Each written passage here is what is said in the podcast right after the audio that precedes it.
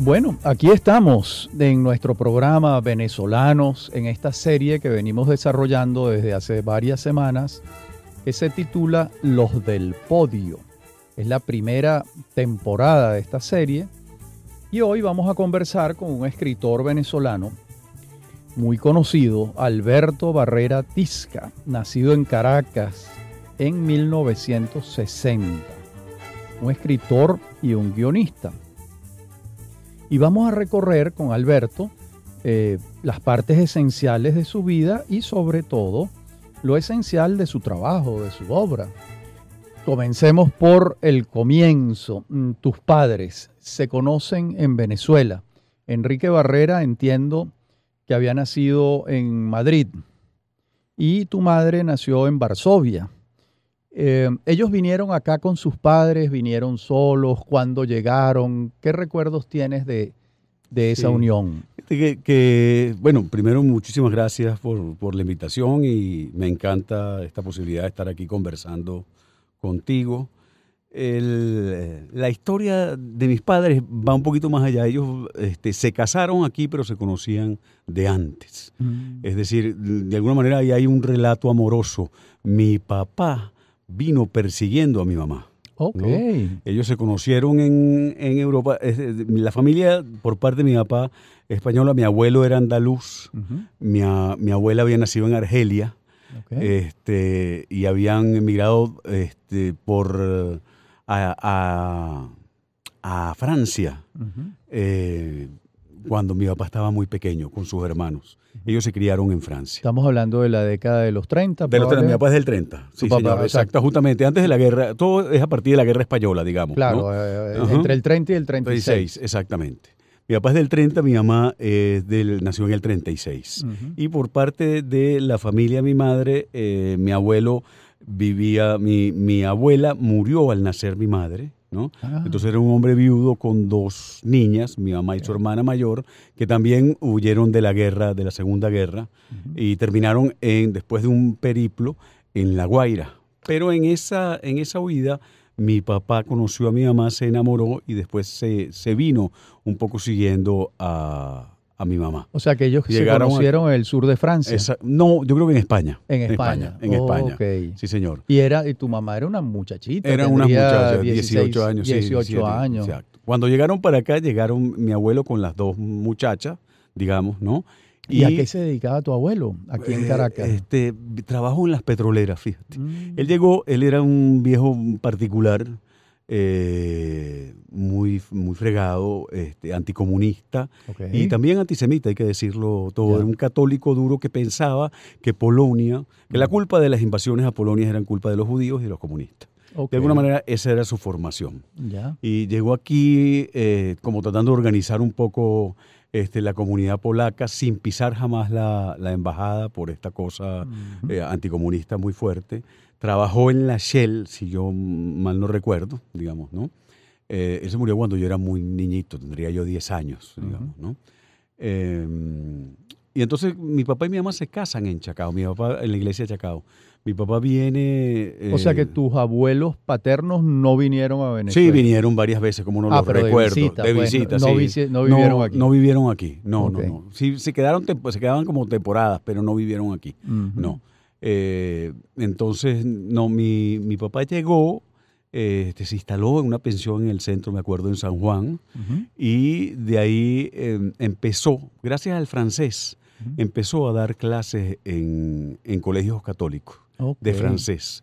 No había estudiado psicología no, todavía. No, él, él estudia psicología cuando yo era grande. Digamos, mi papá se graduó de psicólogo cuando yo tengo 12 o 13 años. Él daba clases en la mañana, trabajaba y estudiaba en las noches en la Universidad Católica. Ah, se graduó en la Católica de Psicólogo. En la, Católica o sea que llega aquí y se mantiene dando clases de francés. De francés, sí, señor. Yo siempre cuento que Luis Castro Leiva, un amigo muy querido, fue alumno de tu papá. ¿Cómo no? Y influyó mucho en su vocación eh, sentimental, vamos a decirlo así. Eh, Luis Castro solía decir que su primer matrimonio era por culpa de mi papá, porque le había ido a pedir consejo.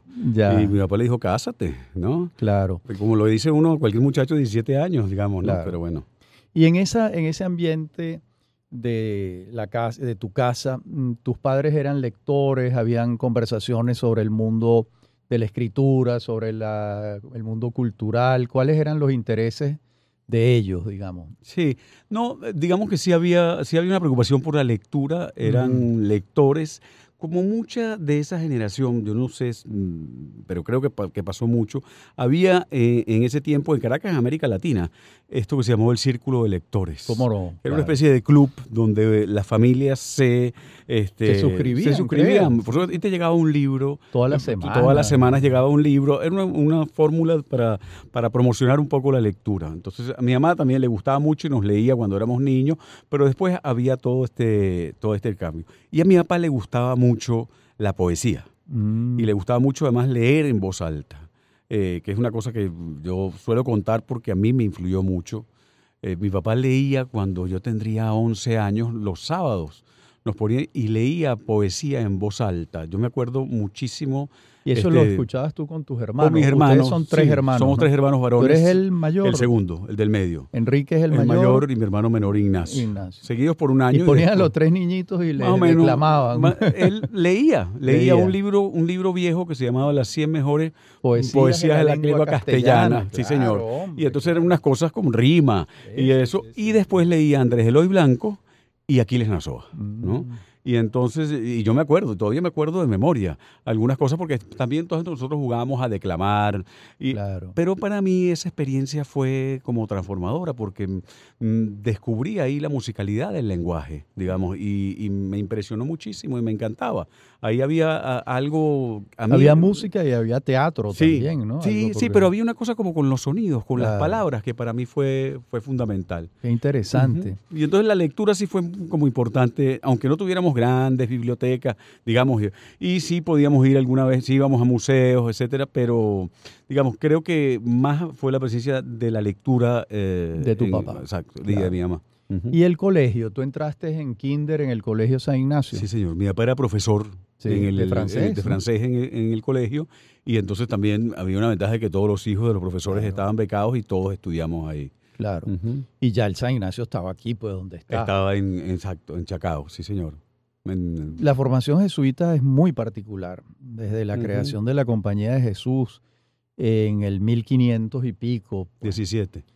Sí, Ujú. 1517, exactamente.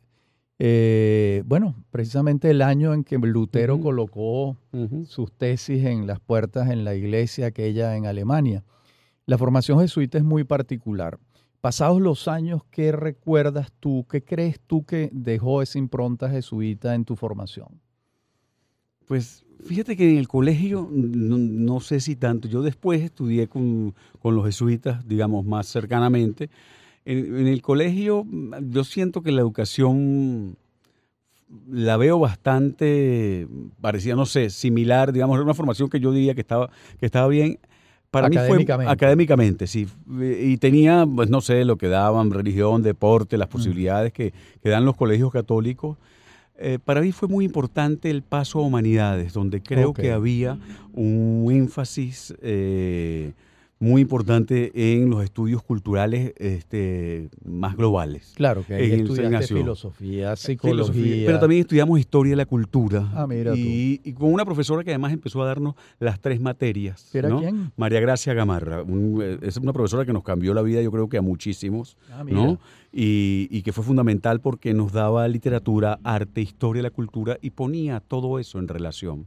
De Qué manera muy activa, es decir, bien. podía poner a, a los alumnos a, a discutir entre, por ejemplo, a dividirlos en dos grupos y hablar de Vallejo y Neruda, por ejemplo, y que cada uno viera las poéticas diferentes, a defenderlo o atacarlo. Es decir, organizaba eh, seminarios, debates eh, muy activos a propósito de autores, de Kafka, de momentos, digamos. Fue, fue, las humanidades fue muy importante en mi formación y esta profesora, María Gracia, en particular. ¿no? Qué interesante. ¿Y le perdiste la pista No, a no, cómo no, yo la veo, todavía la vi, est- la estoy viendo en estos días, sí, sí, sí. Ah, qué maravilla. señor. Y, y ella hizo una carrera de profesora de allí en el profesora, y de cómo no, y todavía da clases particulares, se Oh. mantiene muy activa, trabaja en teatro, y, sí, sí, sí. Qué bien. Muy bien. Y entonces tú te gradúas de bachiller en humanidades en el Colegio San Ignacio en el año 1978. 78. y allí ingresas eh, por un tiempo en la formación como novicio, ¿se llamaba eso? Sí. Sí.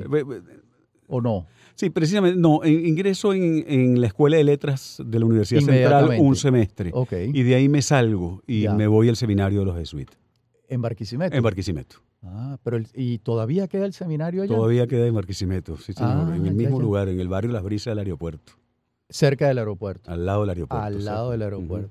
En esa época, ¿cuántos habían allí?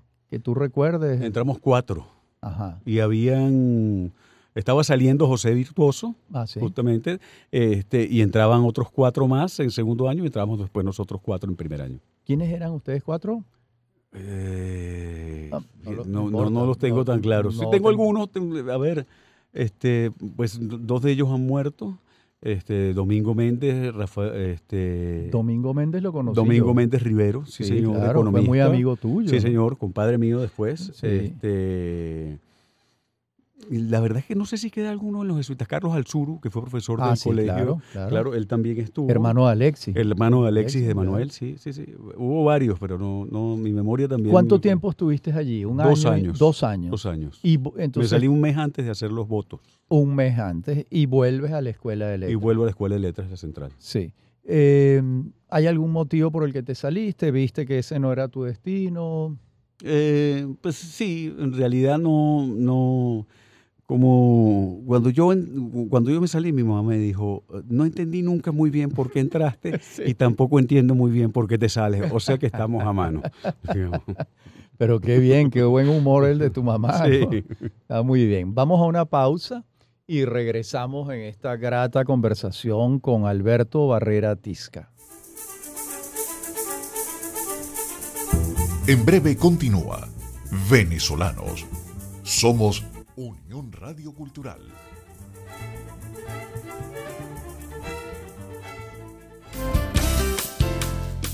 Estás escuchando Unión Radio Cultural.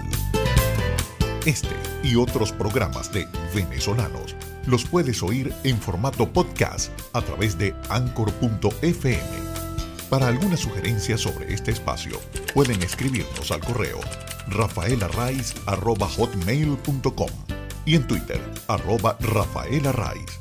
Somos Unión Radio Cultural.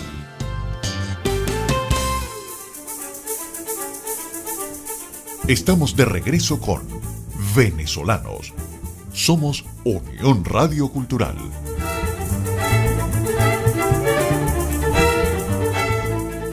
Estamos conversando con Alberto Barrera Tisca. En la parte anterior del programa recorrimos sus primeros años, su infancia, su formación en el Colegio San Ignacio, sus estudios en la Escuela de Letras de la Universidad Central de Venezuela y eh, ya estamos cerca del año 1980-81 que integras el grupo Guaire con varios amigos comunes y conmigo también. Y esos años en la Escuela de Letras te van acercando primeramente dentro de los géneros literarios a la poesía. Sí. Después fue que tú abordaste la narrativa, aunque ya eras un lector de novelas, ¿no? Sí, eh, yo empecé escribiendo cuentos de muchacho, la verdad. El autor que yo creo que más me marcó a mí en mi adolescencia fue Horacio Quiroga. que Eso le pasa a muchos de los jóvenes que leen Horacio Claro. Quiroga con razón. Es decir, yo leí de, de muchacho cuando era adolescente a Horacio Quiroga este, los cuentos de amor, locura y muerte y quedé encandilado y salía a imitar a Horacio Quiroga, que es lo que uno hace, y escribí 16 versiones de La gallina degollada con pajaritos distintos o con, ¿no? Claro. Eh, y, y entonces sí escribí cuentos. Después, con el tiempo, leí más poesía, escribí poesía y, como dices tú, gracias a Armando Col, de manera natural en la escuela de letras, eh, terminé en el Guaire, en el grupo Guaire contigo, ¿no? Con, Luis Pérez, Con Luis Pérez, con Leonardo, con Nelson Rivera. Leonardo. Padrón, claro que sí. Y, y entonces seguí un poco más por la poesía, digamos, Claro. ¿no?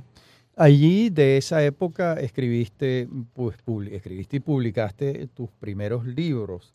Un libro de poemas que se titula Amor que por demás, que es de 1985.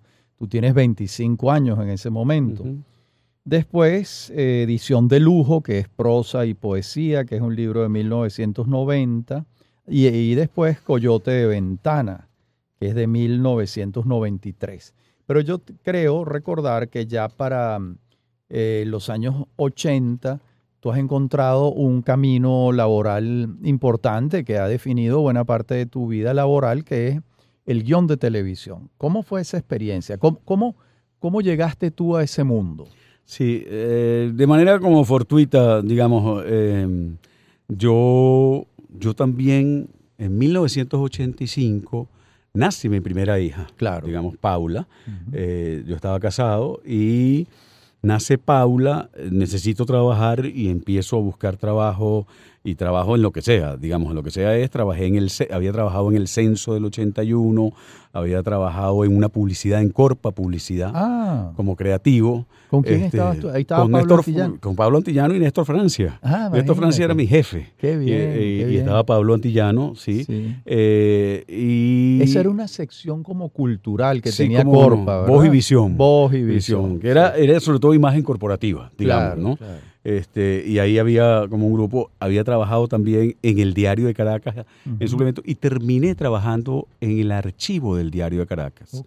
Y hace un, trabajo que a mí me parecía interesante y que me gustaba, que es que llegaba muy, muy temprano y leía todos los periódicos. Llegaba como a las 5 o 6 de la mañana y me leía todos los periódicos y hacía un informe para el director de cómo había salido el diario de Caracas con respecto a todos los demás periódicos. En cuanto a las noticias, pero también hacía como una especie de evaluación de la redacción de las noticias del diario, etcétera, etcétera. Pero que un trabajo sofisticado. Eh, sí. En esa época eso muy poca gente lo hacía. Sí. pero después, claro, el resto del día me tenía que estar como en el archivo haciendo cualquier cosa. Y entonces un día eh, me acuerdo perfectamente, fíjate tú, en los 50 años de la revista SIC, creo que era, yo voy a la fiesta de la revista SIC en el centro y se me acerca una persona y me dice, ¿tú eres Barrera? Y yo digo, sí, yo, yo publicaba de vez en cuando en SIC.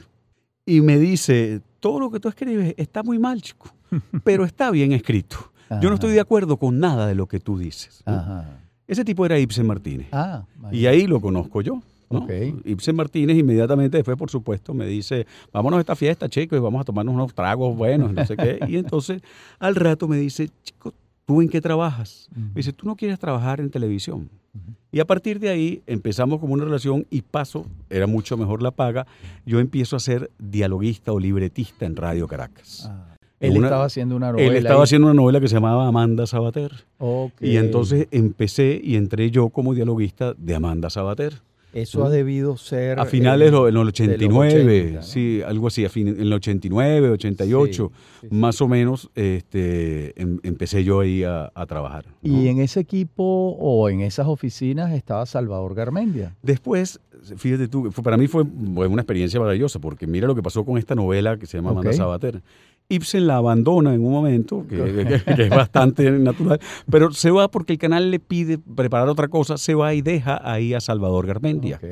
Y Salvador Garmendia, pues vivía más cerca de mi casa, nos hicimos muy amigos y empezamos a trabajar Salvador y yo. Pero, ojo, en ese equipo también estaba Millo Bestrini, amiga de Salvador. Y entonces, vecina, vecina de Salvador. Y entonces también Millo estaba incorporada ahí cuando esa novela que era larga, pues no, y dura 200 capítulos. 200 capítulos. yo me tengo que ir porque Ibsen me llama para la, nueva novela que está haciendo.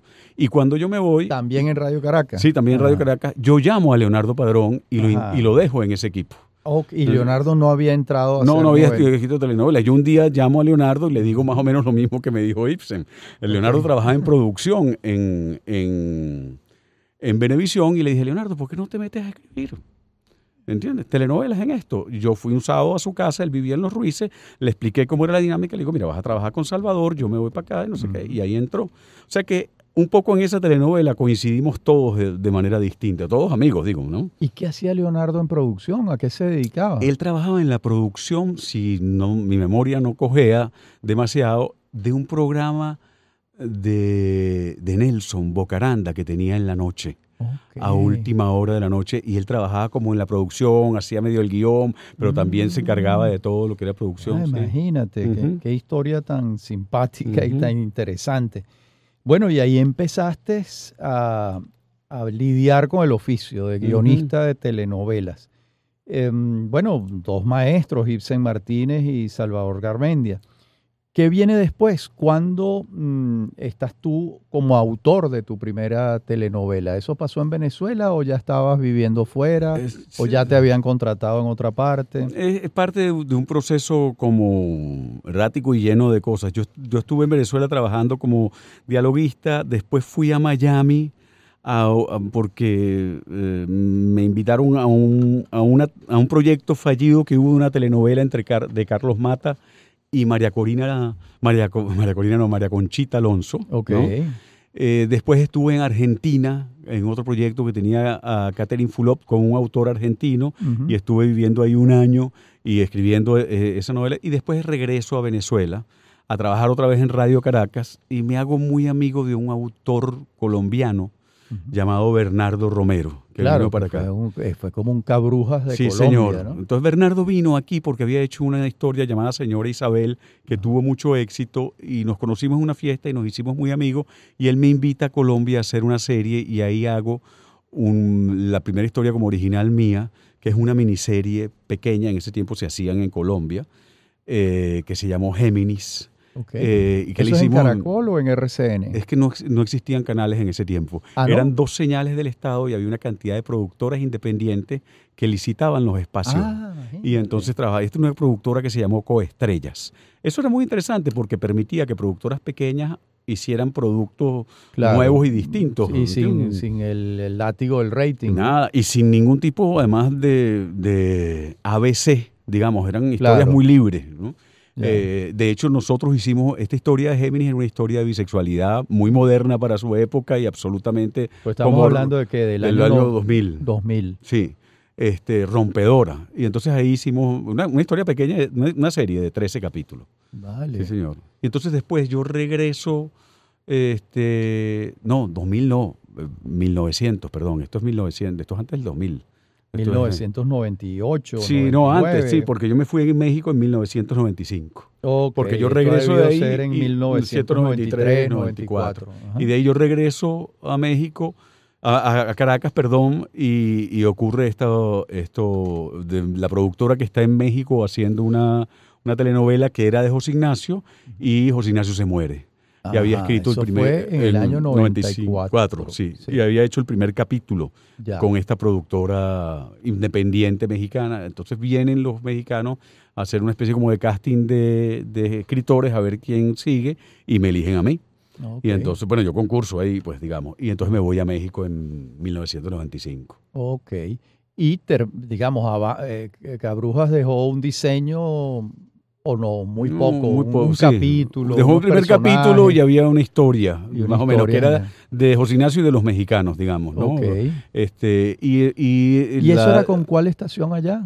Fue, con, eh, fue la primera telenovela de televisión azteca, que era un canal nuevo, Ajá. digamos, que era... Ese era el Eh, de Salinas. Es, el de Salinas, El de el de Salinas Salinas. Pliego, que iba a competir Claro. con Televisa, era un canal público que compró. Salinas Pliego y se buscó a esta productora independiente de gente mm, pues progresista, de izquierda, distinta, que no que le tenía un poquito de asco, de asquito a, a la telenovela. Claro. Y entonces se buscaron esta historia que era muy interesante y que la armamos un poco como una historia con visos de realidad. Es decir, no era por, por estas calles, digamos, en esos términos, pero tenía mucho de eso. Teníamos un personaje que era Salinas de Gortari, digamos. Ok, pasaba todo en México, digamos, pasaba era todo la en vida México. mexicana. Sí, sí. bueno, y tenía como correlato el asesinato de Colosio.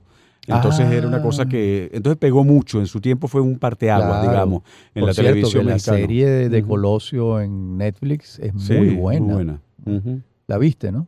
Sí, cómo no. Sí. Sí. A mí me gustó bastante. Estamos conversando con Alberto Barrera Tisca. Vamos a hacer una pausa y regresamos recorriendo su vida y obra. Ya volvemos. Estamos conversando con Alberto Barrera Tisca y veníamos hablando de su vida como autor de telenovelas. Y también retomamos, Alberto, tu vida, tus libros de poesía. Tal vez el frío es del año 2000. Y aquí noto yo que aparece tu primera novela, que eh, aparece en el año 2001, que es También el corazón es un descuido. Háblanos de ese salto del poema a la novela. Claro, ya tú estabas metido en las historias en la narrativa por la vía del, del guion de telenovela, ¿no? Sí, no, y, y yo leía mu- mucha narrativa y como te, te dije, siempre había escrito cuentos. Y venía trabajando en esa novela mu- mucho tiempo. Esa novela es muy mala, esa primera novela. Yo le tengo un poco de vergüenza, pues digamos, pero Bueno, eh, lo que le pasa a uno con las primeras novelas, ahí hay... La historia, mm, pues quería ser un poco como paródica, ¿no? Eh, y también quería tener como una, como una intención de incorporar cierta escritura poética eh, de manera muy amateur claro. en la narrativa, pero a la vez también quería hacer este, una ra- narrativa como dura en contra de eh, eh, sí, lo que yo consideraba que era cierta tradición francesa que había influido en la narrativa venezolana, Mm, que había perdido su capacidad de echar el cuento y estaba más en la escuela de la mirada Claro. y de la forma, etcétera, y no en una tradición más norteamericana del, del cuento. del relato, pues, Exacto, de el echar un relato. cuento de una historia. Claro, pero fue publicada, por cierto, en México, que era donde yo vivía y donde Claro. tenía un editor. Entonces, y después aquí se, se publicó también. Fue como mi primer intento de, de novela, eh, posiblemente es con, con el libro con el que peor me siento ya, Ya. puesto a la distancia, pero Claro. bueno, eso tampoco es demasiado importante. ¿no? Claro. Y mm, eh, después aparece la biografía Hugo Chávez sin uniforme, que escribiste a cuatro manos con tu esposa, con la periodista Cristina Marcano. Eh, sale en el año 2004. Tuvo muchísimo éxito. Creo que esta biografía tiene muchas ediciones, ha sido Sí. traducida a varias lenguas. Sí. Sí, muchísimo, muchísimas traducciones y, y funcionó muy bien.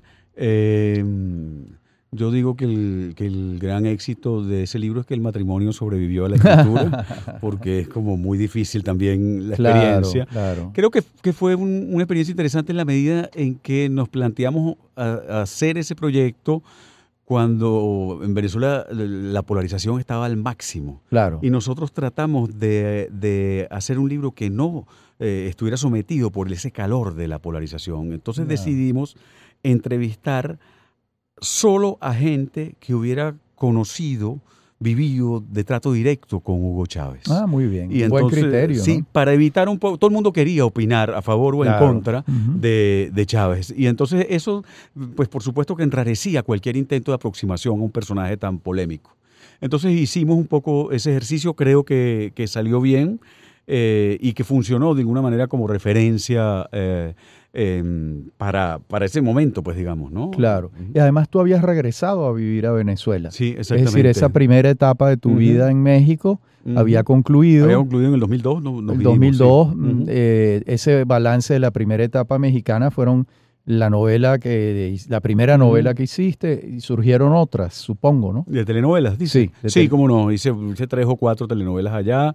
Este, hice otra telenovela como política. Hice una que funcionó súper bien y que, que creo que es la telenovela que más he vendido, que se llamó la, la calle de las se llama La calle de las novias, que es una especie como de Romeo y Julieta en el centro histórico de Ciudad de México. Ahí hay un, un una calle, como en muchas cosas españolas, que, donde venden puros trajes de novia. Sí. Y ahí es que Oye, la transcurre. recuerdo, ¿sabes? Y ahí Sí. transcurre toda la, la telenovela, entre dos familias Ah. peleadas, eh, pero con todo el color del centro histórico. Claro, ¿no? que lo tiene mucho, ¿no? Sí, Eso está cerca del Sambor de los Azulejos, Sí, creo. del, del edificio de los azulejos. Del exactamente. edificio de los azulejos, claro. Yo tengo tiempo, no voy a México, pero durante muchos años fui mucho, muchas veces. Bien, y después de esta biografía viene tu primera novela, su segunda novela, que ya sí fue un gran éxito editorial, que es La enfermedad, publicada en el 2006. Te ganas el premio Herralde. Sí. Eh, trabajas la enfermedad de tu madre. Entiendo que fue así. Hay una, es una reconstrucción de esa etapa de la Fíjate vida de no, ella. Es buenísimo que lo digas porque las relaciones eh, entre la literatura y la vida son misterio- misteriosas, Misteriosa. enigmáticas. Yo, fíjate que mucha gente piensa eso y lo que ocurrió, el, curiosamente, el día que yo me gano, que anuncian el, El premio, Sí. mi mamá se desmaya. Oh. Eh, ¿Pero de la emoción No, no? No, se no. desmaya mm, de manera mm, Natural. Ella trabajaba en el CCT frente al ascensor del CCT. Iba para su oficina. Para- ella trabajaba en una oficina. Y entonces, y se va a hacer unos exámenes y los resultados no salen nada bien. Ella le pide a mi papá que no me diga nada porque está lo del Claro. premio y, hay un- y bueno, vamos a celebrar en la noche en mi casa, etcétera, etcétera. Y al día siguiente, que son las 9 de la mañana, y yo estoy enratonado, por supuesto, suena el teléfono y es mi mamá que me dice, mira chico, estoy en un hospital. ¿No?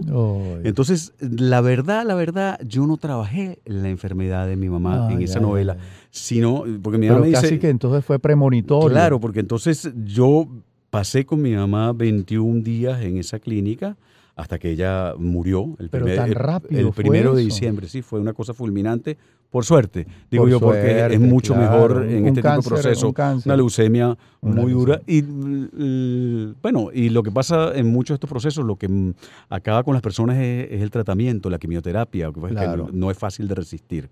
Entonces, mm, fue, fue un proceso muy loco para mí, porque acababa de escribir eh, esa novela y de ganar un premio, y entré en un proceso que tenía que ver con todo lo que yo había escrito. Concha, ¿no? qué cosa Este, increíble in- esa. Es como una impresionante, sí, sí. premonición, ¿no? Y entonces, pues sí, ah, eh, fueron dos procesos como encabalgados, pero no son consecuentes, digamos, ¿no? Y en esos años, estamos en el 2006, mm, en el 2008 publicas Alta Traición, que entiendo es una recopilación de, los artículos, de los que venías publicando en el Nacional. ¿Cuándo comienzas a publicar en el Nacional? Eh, ¿El estaba- año 93, 94? Un poquito más tarde. Estaba yo, creo, creo que es hacia el año 96, quizás, o 97. ok. Estaba yo en México eh, y Sergio Dávar dirigía Siete Días, se llamaba, Ah, el sí. suplemento, y me llamó un día y me dijo, ¿por qué tú no escribes una columna semanal que vamos a empezar? Claro. Y entonces le dije que sí. Eh, pero debe ser esa época porque me acuerdo ya eh, gente de nuestra edad. Este, me acuerdo que existía el fax y no el internet. claro. Entonces me Sí. mandaba a veces las noticias del Sí. periódico, semanales o algo así, por fax, claro. para que yo las leyera y a partir de ahí escribiera, pues digamos. No, entonces es antes, ¿no? El- son los 90, es los 90. sí, sí, sí. Me- quizás mediados de los 96, 90, sí, por ahí. 96, no- Exactamente. Bien, y después viene un libro de cuentos en el año Ujú. 2009 que es Crímenes. Sí. ¿Cómo te relacionas con ese libro? Bien, bien, es un libro de cuentos que yo le tengo mucho cariño. Yo no escribo mucho cuento, fue muy difícil que lo publicara porque Jorge Ralde, el editor, no quería publicar cuentos por, porque los editores en general no quieren publicar Ellos cuentos. dicen que no se venden. No, no, y, Y es verdad. Sí, es verdad. Tienen razón. Es decir, sí hay una, hay una relación entre el cuento y la novela muy rara, Sí. este, y a nivel de lectores, eh, pero los editores en general dicen que los libros de cuentos no venden. Eh, Y, y que venden la novela, no se sabe muy bien por, ¿Por qué? Pero es Exacto, así. pero es así. Quizás la Entonces, excepción sea Borges. ujú, posiblemente, ¿no? o Cortázar. Cortázar también. Hay grandes autores que tienen fundamentalmente cuentos. John Cheever, o digamos, hay algunos autores, Raymond Carver, digamos, por ejemplo, ejemplo. solo ¿no? cuentos, Solo cuentos, cuentos, ¿no? sí. Entonces, pero eh, puestos en la línea editorial, pues en general no les gusta publicar los cuentos. Claro. Entonces, querían una novela y dije, lo que tengo son estos cuentos. Ujú. Lo buscamos y entonces publiqué ese, ese libro. Pero no soy un gran escritor de cuentos, digamos, tengo pocos. No, no he vuelto a publicar cuentos, sino Ya. separados en antologías o algo así. Ya estás de vuelta en México en el año 2009. No, Estás aquí. eso de que sí. Sí, estás en Sí, Venezuela. Venezuela. y eh, estás trabajando en otra novela que es Rating del año 2011. Sí, es esa, esa novela es como una especie de, una suerte de ajuste de cuentas con mi experiencia televisiva. Claro, lo, la Sí. recuerdo así. la Sí. recuerdo así. Y, y, pues eh, eh, es una cuen- es un- eh, tiene cierta dureza con el medio, digamos, ¿no? Y, y trabaja con dos personajes, un, que, que de alguna manera puedo ser de repente yo mismo, eh, que es un tipo de 50 años, que está en la crisis de los 50, eh, descreído y cínico con respecto a la televisión, y un muchacho que es un poeta o que quiere ser poeta, que Claro. está entrando a la televisión y quiere hacer cosas buenas en televisión. Entonces ellos dos los obligan a trabajar juntos. Claro. Y de alguna manera es una mirada este, poco romántica sobre la televisión y, su, y el negocio de la televisión. ¿no? Mira, y es el momento de preguntarte, porque estamos hablando de tu obra literaria, pero en paralelo va tu obra de guionista de telenovelas. Yo creo que no has dejado de trabajar a lo largo de todos estos años en telenovelas. Sí. ¿Cómo organizabas tu día? Es decir, cuando estabas escribiendo Rating, estabas escribiendo una telenovela a la vez. sí. Eh, por ejemplo, Vargas Llosa relata muchas, ha relatado muchas veces que trabajaba dos libros a la vez. Por ejemplo, en las mañanas escribía una novela, pero en las tardes ya estaba harto de la novela, escribía obras de teatro. Probablemente a ti te pasaba algo parecido. Sí, no porque estuviera harto, sino por, claro. por necesidad. Sí, yo soy muy disciplinado, la verdad. Muy, muy disciplinado y entonces además me levanto muy temprano, trabajo, eh, mi trabajo, y tengo eso bastante segmentado, mi trabajo como guionista es un trabajo este, alimentario. ¿no? Digamos, claro, para decirlo de alguna manera. Pues. Exactamente, y me dedico a eso con un profesionalismo total, digamos. Y eh, eh, a eso le daba como prioridad. Claro, por razones este, obvias. Y pues sí, trabajaba en general desde las cuatro y media de la mañana hasta, la, hasta que me lo exigiera, si podía hasta el mediodía, y en las tardes podía trabajar mi obra literaria, por ejemplo. Ok, pero le dedicabas la mañana a, los, a las telenovelas. a las telenovelas. Y si tenía que usar la tarde por, por alguna razón, por una emergencia, pues también, ¿no? Claro. Sí. Ahora, pero sí podía hacerlo, pues, ¿no? El guionista de telenovelas eh, está solo en su casa escribiendo o tú tienes relación con los productores, hay consultas. Eso, eso, eso varía mucho. Y ha variado muchísimo en los años. Digamos, es muy distinto.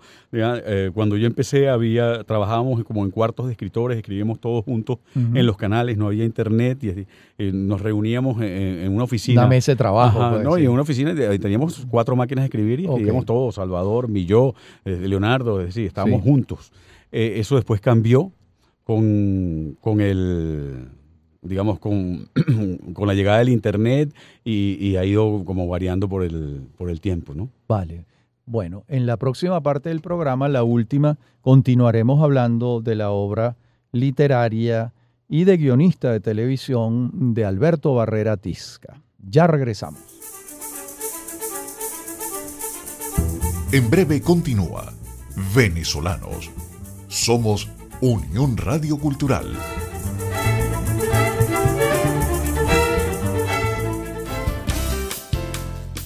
Estás escuchando Unión Radio Cultural. Este y otros programas de venezolanos los puedes oír en formato podcast a través de anchor.fm. Para alguna sugerencia sobre este espacio, pueden escribirnos al correo rafaelarraiz.com y en Twitter, arroba Rafaela Raiz. Somos Unión Radio Cultural.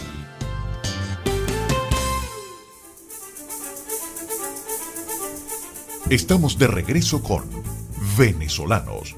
Somos Unión Radio Cultural.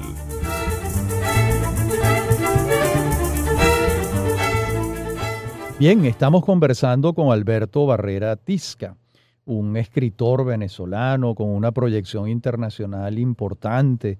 Ganó en el año 2006 el premio Herralde mm, de novela con La enfermedad, pero también ganó mm, un premio con otra novela, Patria o Muerte, en el año 2015. Creo que es el premio Tusquet. Exactamente, sí. Eh, pero antes de llegar allí, eh, sigamos nuestra línea cronológica. En el año 2013 se recoge tu poesía. Sí, así es. En, eh, creo que la editorial Lugar Común. Lugar Común, Ahí está todo, todo lo que has escrito de poesía. Estaban todos los, tres poemarios anteriores y uno nuevo, que se llama La Inquietud. Que se llama La Inquietud. Y en eh, ese mismo año recoges también los artículos, que se llama Un País a la Semana, que son, es la columna tuya en el Nacional. Patria o muerte. Mm, háblanos de esta novela, cómo sientes que fue recibida. Eh, eh, haberte ganado el Tusquet supuso algún tipo de distanciamiento con Herralde en anagrama. ¿Cómo fue eso? No, yo, yo la verdad es que siempre mantuve una relación con Herralde muy buena. Todavía la mantengo. Eh, alguien a quien le agradezco mucho y fue un editor maravilloso. Em, le dije y le avisé que iba a mandar el concurso, eh, la novela, em, y realmente ya estaba un poco también como de salida de la editorial, por cuestiones incluso de, edad, sí señor, de edad. Y em, los premios tienen una cosa buena que tiene que ver con la proyección, sobre todo para autores de países como los nuestros, digamos, eh, donde además el mercado es chiquito y en un tiempo para acá en Venezuela se hizo más chiquito todavía. Totalmente. Entonces la proyección en América Latina en la lengua sobre todo era, muy buena. em, yo había escrito esa novela en principio, estaba yo, eh, cuando empecé a pensarla, viviendo en, en Caracas. Y... em, Pero la terminaste en México. que- sí, Sí. sí. Este, y tenía que ver, yo em- empezó porque toda esa eh, novela tiene que ver con el tiempo en Venezuela y con la enfermedad de, de Chávez. Era de alguna manera dos cosas que me importaban mucho. El tema de la enfermedad siempre ha sido para mí Sí. muy importante y después el tema del país y el fenómeno de, de Chávez.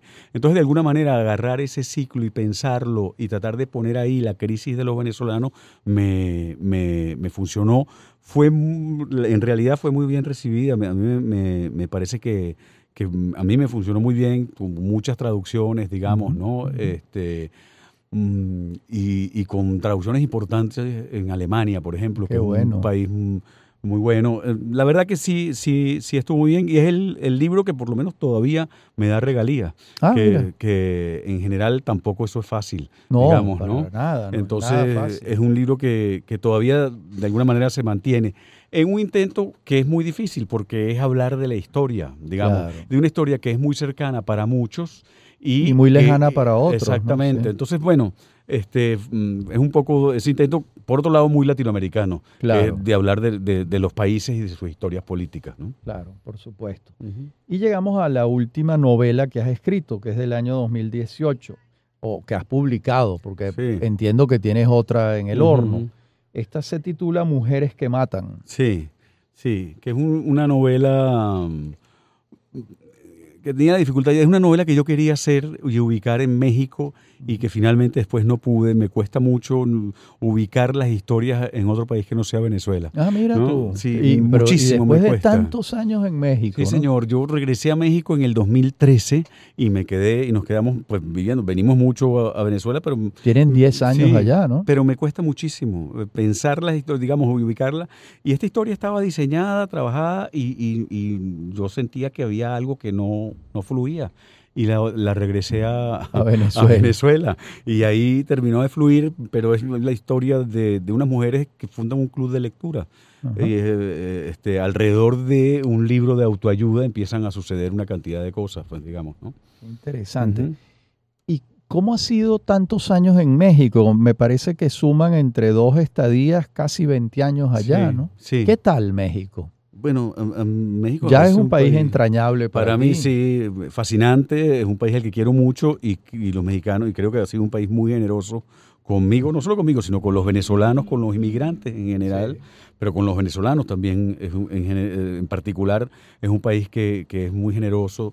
A mí me gusta mucho Ciudad de México, que es una ciudad enorme y caótica, pero a la vez fascinante. Eh, tengo muy buenos amigos mexicanos, digamos, ya tengo una vida más o menos hecha. Sí. Entonces, pues la verdad es que, que, que sí tengo una relación muy cercana. ¿Tus amigos mexicanos son del mundo de la televisión, de la literatura, Son de la- o son de otro mundo? No, sé. pues ahí van desde vecinos, Ah, digamos, ya, como, sí. como todo en la vida. Claro. Desde vecinos hasta grandes amigos de la literatura, por supuesto, y del periodismo, Ok. etcétera. Ujú. con quienes compartes. Sí. Es decir, hay una vida mm, de tertulias literarias en la zona donde tú te, te mueves en Sí, México. ¿O no? eh, ¿Es frecuente? No, frecu- bueno, digamos, no tengo... Se reúnen en casa. pues. Sí, en casa, sí, más Sí. bien. En casa tenemos amigos, hablamos, chismeamos, ¿no? Esta cosa que hacen los escritores, Sí. digamos, ¿no? Es curioso México, porque fíjate, hay dos casos, que es García Márquez y Álvaro Mutis. Álvaro Mutis yo creo que vivió en México más de 40 años. Sí, Y García Márquez, cuidados y más. sí más. sí. probablemente casi 50, ¿no? Y ellos nunca se sintieron realmente mexicanos, siempre fueron Sí. escritores colombianos. Colombia. Y tú nos estás relatando que te cuesta trabajo eh, ambientar una, una obra literaria como es una novela en México, ¿no? Pareciera que la psique está siempre como sellada por las experiencias, por la vida de los países originales de uno, ¿no? Sí, sí. Y ahora que lo dices, fíjate tú que el caso de. Porque García Márquez. Este, se Nunca va- escribió nada sobre no, México. No escribió una sol- un solo No, libro. nada. eh, no, pero un solo libro ambientado en México. Nada, absolutamente De los nada. últimos, sí. Y Álvaro Mutis tampoco. Tampoco, no, tampoco. ¿no? Y, ojo, y, lo- curioso. y- y- y los dos grandes adoradores de México, con grandes amigos en México. Así con- es. exacto, sí, sí, sí. sí. Pero también pasa una cosa, los mexicanos jamás pensaron que ellos eran autores mexicanos. Sí, no, tampoco. No, no, no, no, no, nunca. nunca. y pasaron 50 años Sí, ahí. Sí. Entonces, yo siento que en México hay una relación muy curiosa con los extranjeros, ¿no? Están muy abiertos a los extranjeros, Sí. pero finalmente no son mexicanos, ¿no? Y ser mexicano es casi que una profesión de fe. Es muy, sí, no es, no es tan fácil, digamos. Este, puedes tener incluso los papeles, pero no. Mm, Ser sí. mexicano es otra cosa. Otra digamos, cosa. y, y es más, es muy difícil entender los, desentrañar los códigos. A veces algunos códigos con los que se manejan. Sobre todo, ojo, estamos hablando de Ciudad de México, que es el altiplano. Sí. También, ¿no? Claro. este, no, no sé, Sí, quizás si, no uno, Veracruz, si uno no es llegara a la costa, claro, sí. si uno llegara a la costa podría Claro. ser distinto, pero sigue siendo este el altiplano. Eh, yo- son un país muy generoso, muy amable, pero sigue siendo, digamos, también muy mexicano en su sentido. muy inescrutable. ¿no? Pareciera que ahí, pues, ese antepasado indígena está presente, ¿no? Eh, Eso que tú dices, el altiplano, son 2.300 metros sobre el Sí. nivel del mar eh, y una manera de ser muy particular, ¿no? Sí.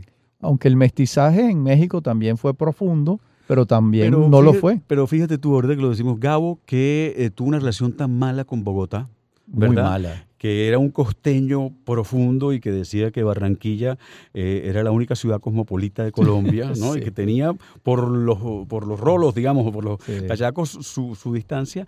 Eh, En México se entrega perfectamente Claro. al altiplano mexicano, digamos, ¿no? Claro, es una ciudad cosmopolita, Sí. Ciudad de México, enorme, digamos, y con una gran variedad mm, de cosas. Yo creo que a él le fascinó un poco también en México esa relación que tenía, esa pasión que tenía Gabo por el cine. Ya. No, nos olvidemos que fue a, a Roma a, a estudiar cine, Y digamos. ¿no? escribió guiones. de Claro, cine. sí, cómo no. Bueno, Alberto, nos quedan muy pocos minutos. ¿Qué viene ahora? ¿En qué estás? ¿Con qué sueñas? ¿Cómo te ves en esta etapa de tus 60, 62 hacia los 70 años? Caray.